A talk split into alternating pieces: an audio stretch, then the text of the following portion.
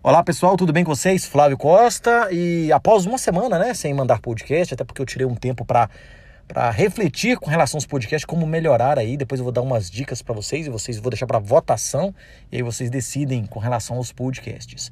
Vamos lá, o que eu quero falar hoje? Eu quero falar sobre fugir das competências de ser parecido com um pato na natureza. Por que, Flávio? O que, que tem de errado com um pato? Não tem nada de errado com o pato. O problema é não termos especificidade no nosso segmento, seja de empreendedorismo ou seja numa carreira dentro de uma empresa. Por quê, Flávio? Porque o pato ele não tem profundidade de conhecimento, ele não tem profundidade de competência. Vamos fazer uma, uma, algumas pequenas comparações e vocês respondem por si só se vale a pena ter competências de um pato, né? Ser generalista demais. Vamos lá, um pato voa, Sim, Flávio, o pato voa. Bom, legal. Mas ele voa como uma águia?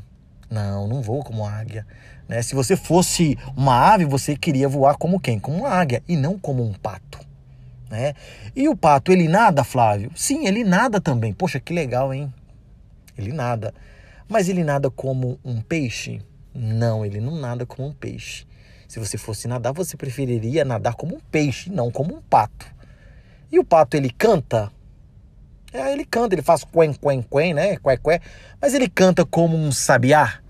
Como um bem-te-vi? Não, Flávio, ele não canta. Pois é.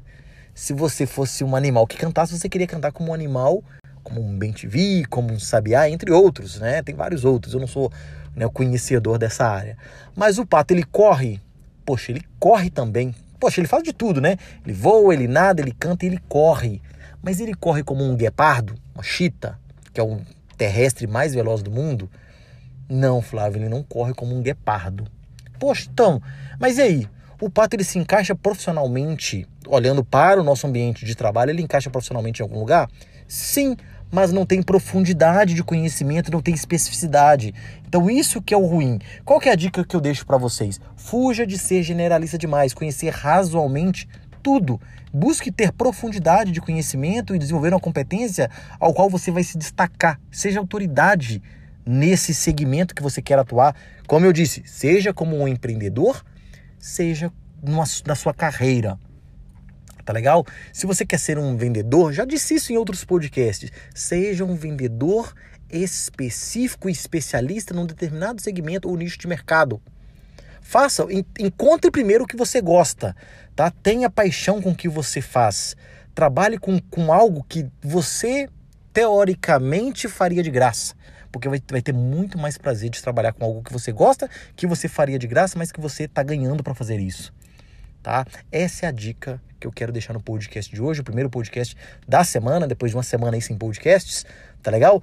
Tô planejando uma outra coisa para como o podcast tem, tem alcançado em vários outros países, eu estou pensando em fazer um tema por semana e esse mesmo tema ele ser repetido durante a semana, mas em outros idiomas, inglês, francês, espanhol, pelo menos os que eu, os que eu consigo aí é, é, elaborar, tá legal? Espero que vocês tenham gostado, espero que vocês tenham pensado e refletido nesse assunto e vá buscar aí uma especificidade, buscar aí ser específico e não generalista demais, tá bom?